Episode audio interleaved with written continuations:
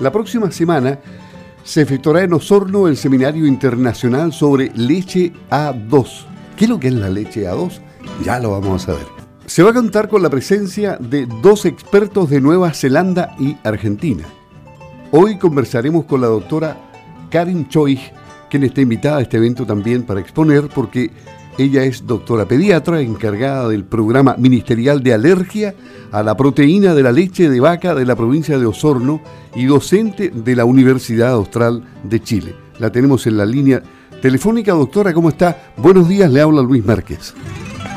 Hola, muy buenos días. Me imagino que usted nos va a explicar exactamente de qué se trata esta leche A2, porque usted está en, medio de todo esto que significa alergias para mucha gente que eh, consume eh, leche y tiene alergia a la proteína de la leche. ¿Cómo comienza todo esto y cuáles son las alternativas que se buscan para llegar finalmente a la leche A2?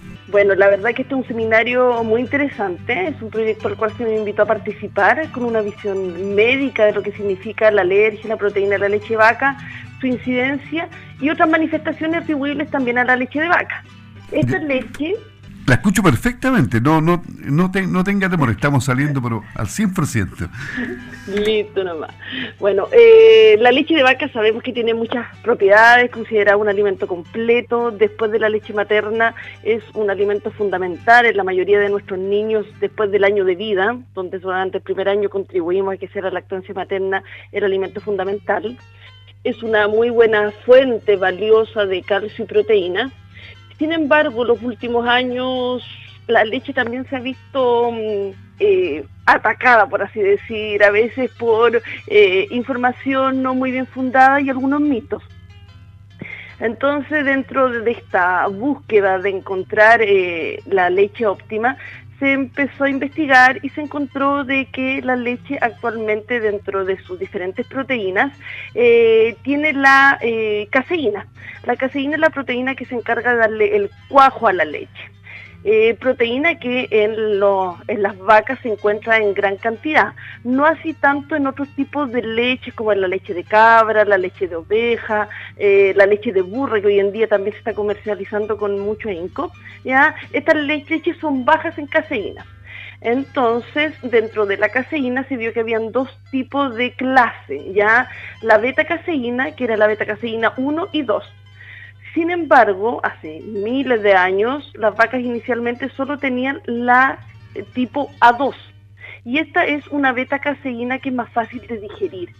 Sin embargo, por una mutación ya accidental en un aminoácido, empezó a salir esta otra leche que tenía la beta-caseína del tipo A1.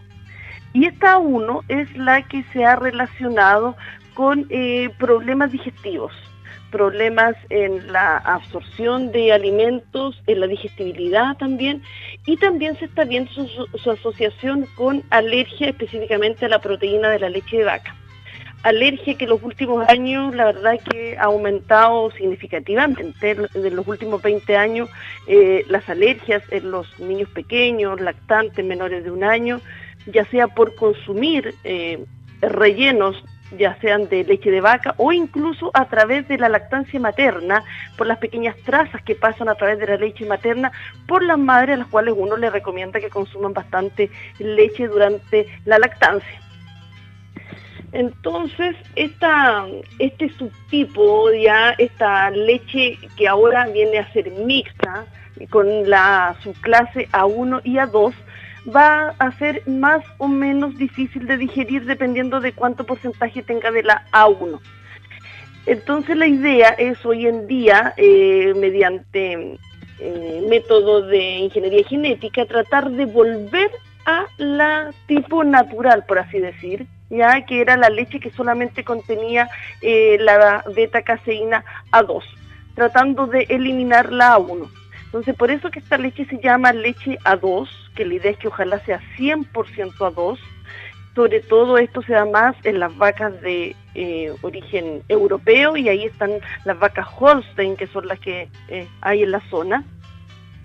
Eh, y esta es una iniciativa que partió ya hace unos 10, 15 años justamente en Europa, donde ya existe una certificación para las empresas lecheras que logran que su leche sea 100% A2 y se comercializa como una leche A2 donde sabemos que va a tener mucho mayor eh, impacto en la salud, ya va a ser una leche más fácil de digerir.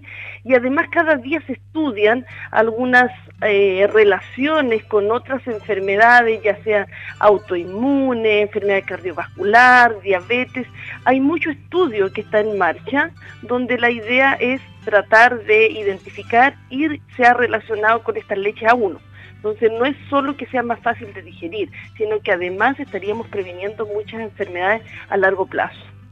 Doctora, eh, viene por ejemplo el doctor Kit Woodford de Nueva Zelanda que hablar sobre una historia sorprendente que hay detrás de esta innovación alimentaria. Viene también desde Argentina el doctor Horacio Larrea, cambiando nuestras vacas, cómo podemos producirlas con nuestras vacas. En Argentina, en Nueva Zelanda, ya se está produciendo esta leche A2. Sí.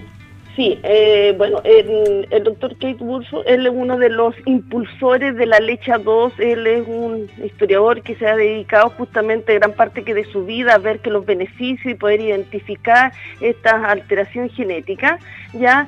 Y es así como en Nueva Zelanda, en Australia, en China y en Estados Unidos se comercializa en forma habitual en los stands de los supermercados esta leche 2. ¿ya? Sin embargo, en Sudamérica todavía no ha entrado como, como se quisiera y el doctor eh, Horacio Larre, él es argentino, pero se encuentra trabajando en Canadá, ¿ya?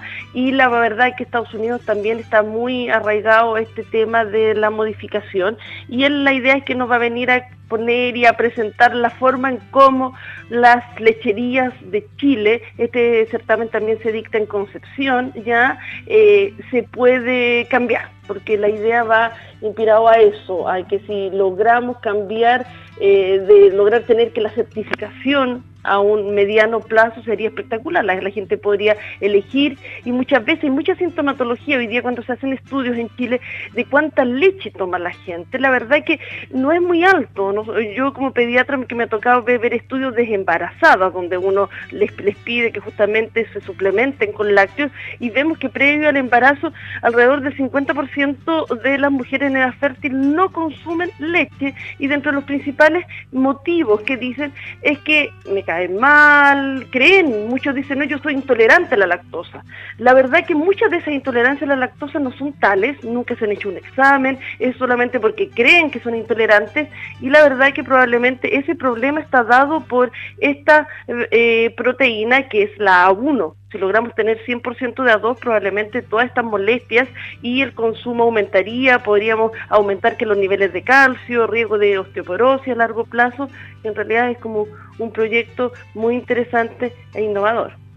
Y usted también como eh, invitada a este seminario que comienza el día en, Osorno, porque previamente es en Concepción, el martes 15 a las 14 y 30 en la sala de conferencias de INACAP en, en Osorno. Usted dice aquí, me siento mejor. Ese es el, el título de su tema, cuadro clínico e incidencia en Chile, lo que nos contaba.